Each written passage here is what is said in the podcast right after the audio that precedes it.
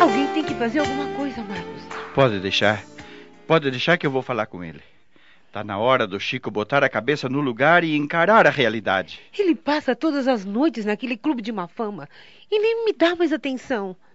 Eu ando tão desesperada que estou pensando em ir para a fazenda, passar uns dias com o Henrique e a Marlene. O que você acha? Acho que vai ser bom. Você está abatida, tensa. Uns dias em contato com a natureza vão te ajudar a sair desse estado. Dias depois, Elizabeth viajou para o interior e foi recebida com alegria pelos cunhados. Enquanto isso, Marcos foi falar com Chico, mas teve que ir até o clube onde ele passava a maior parte do tempo. Lá chegando, ficou surpreso ao encontrar o irmão bebendo junto com Jorge, em pleno horário de trabalho. O que aconteceu, Marcos? É muito estranho você aqui, neste clubinho fuleiro. É preciso falar com você, mas não aqui. Aonde então? Vamos até a pracinha. Lá a gente fica mais à vontade. Chico acompanhou o irmão até a pracinha perto do clube.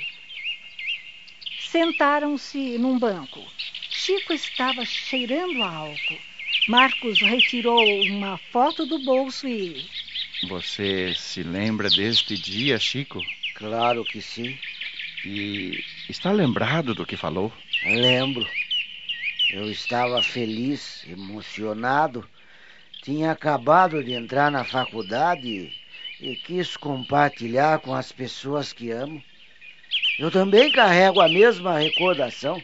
Aqui está a minha foto. A gente conversou muito naquele dia. E você parecia confiar no futuro. Chico, eu estou muito preocupado com você. Parece que nem se lembra mais dos conselhos, dos valores morais que o papai nos ensinou. Ah, não me venha com sermão. De que adianta esses valores agora? Como assim? Isso é o que nos faz ter dignidade, amor ao próximo e amor à família. O que parece que você esqueceu completamente. Eu não quero discutir isso. Acho que a Elizabeth andou chorando no seu ombro, não foi? Ah, ela se preocupa com você, assim como eu. Ora, Marcos, cuide da tua vida e me deixe em paz. Mas, Chico, você tem que entender que. Ah, não me aborreça, eu já disse. Não sou mais nenhuma criança para ficar escutando pito de irmão mais velho. Decepcionado, Marcos viu o irmão retornar para a companhia dos amigos de Desatino. No plano espiritual, Karina procurava sem êxito influenciar positivamente o filho rebelde. Percebendo seu desalento, o espírito orientador esclareceu.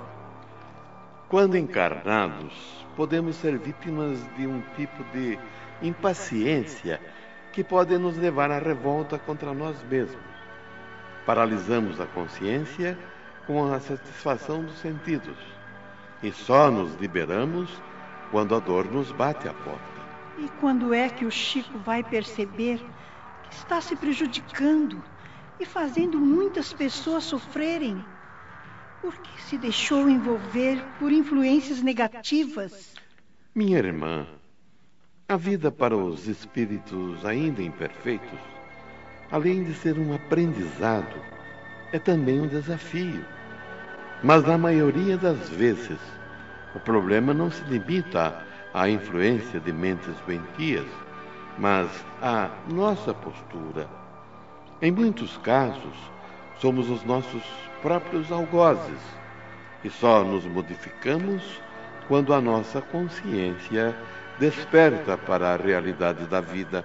Tenho pedido tanto pelo meu filho. Vejo que ele está confuso, desorientado. Entretanto, parece que ele não consegue me ouvir. Mas não vamos desistir. Vamos continuar emitindo vibrações amorosas e aguardar o despertar do seu filho. Lembre-se que o tempo não passa em vão. Após essas considerações, Karina e Tenório partiram para outras tarefas. Enquanto isso, Marcos voltou à empresa e foi falar com Tiana que agora cursava a faculdade de Direito, mas já trabalhava com o irmão. Tiana, nós estamos com sérios problemas e eu estou preocupado. O Chico não está dando a devida atenção aos negócios e eu não posso mais confiar nele. Você vai ter que me ajudar. Não seja por isso, Marcos. Farei tudo o que estiver ao meu alcance. Obrigado. Quero que você cuide de toda a documentação da empresa. De hoje em diante, não quero que o Chico mexa em mais nada sem a minha ordem. Você é quem manda. Se você se complicar e precisar de ajuda, consulte um advogado experiente. Depois ligue para a fazenda e peça para o Henrique vir até aqui. Vamos fazer uma reunião amanhã. Marcos, Fale. posso. Posso saber o que está acontecendo com o Chico? É, nem eu mesmo sei. Depois que o papai morreu, ele virou a cabeça. Agora deu para beber. Está maltratando a esposa e só anda com aquele desclassificado do Jorge. Acho isso muito estranho. Ele sempre dizia que o Jorge não era uma pessoa confiável. E agora está andando com ele? Também não consigo entender, Tiana. Nas poucas vezes que o Chico vem aqui, se tranca no escritório e pede para não ser interrompido. É verdade. Outro dia eu quis falar com ele para esclarecer umas coisas, mas ele nem me deixou entrar. Às vezes eu chego a pensar que tenho culpa nesse estado do meu irmão. Sou o irmão mais velho, mas por causa do trabalho, talvez não tenha dado atenção devida a ele. Ora, Marcos, que bobagem. Não se culpe. O Chico teve a mesma educação que você. É ele que deve discernir o certo do errado.